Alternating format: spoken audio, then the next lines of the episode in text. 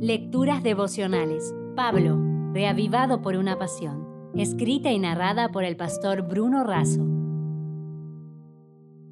Hoy es 23 de junio, entre Escila y Caribdis. Así que hermanos, nosotros, como Isaac, somos hijos de la promesa, dice Gálatas 4:28. El origen del dicho entre la espada y la pared, cuyo significado está relacionado con una situación límite y sin salida aparente, tiene que ver con la esgrima y con la lucha de espadachines. Sin embargo, habría ido evolucionando a partir de una historia muy antigua relacionada con la mitología griega. Así debemos situarnos en el estrecho de Messina que separa Italia de Grecia. Cuenta la leyenda que en ese punto considerado históricamente como muy peligroso para la navegación, habitaban dos monstruos, Escila y Caribdis, uno a cada lado del estrecho. Escila era un monstruo de siete cabezas. Por su parte, Caribdis tragaba enormes cantidades de agua, con lo que generaba inmensos remolinos en el mar que causaban estragos entre los navegantes. Los barcos trataban de evitarlos alejándose lo máximo posible de uno y de otro, pero los extremos del estrecho eran tan cercanos entre sí que no podían evitar pasar muy cerca de ambos. Esta situación dio lugar a que se empezase a utilizar la frase entre Sila y Caribdis, que luego fue mutando hasta llegar a la que conocemos actualmente, entre la espada y la pared.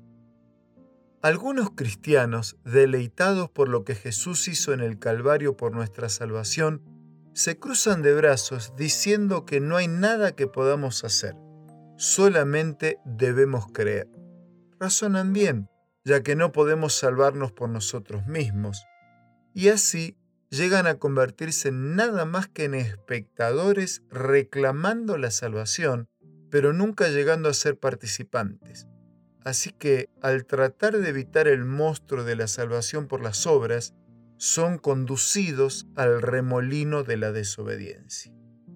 Por otro lado, hay cristianos que no han captado lo que Jesús ha hecho por ellos y lo adecuado de su sacrificio en la cruz. Piensan que de alguna manera deben ganar la salvación. Hacen obras esperando que Dios de alguna manera se convenza de su sinceridad y finalmente los salve. Isaac fue el hijo de la promesa de Dios y de la fe de Abraham, pues creyó en las promesas de Dios cuando su cumplimiento parecía humanamente imposible. Esa fe lleva una conducta dependiente y una experiencia obediente.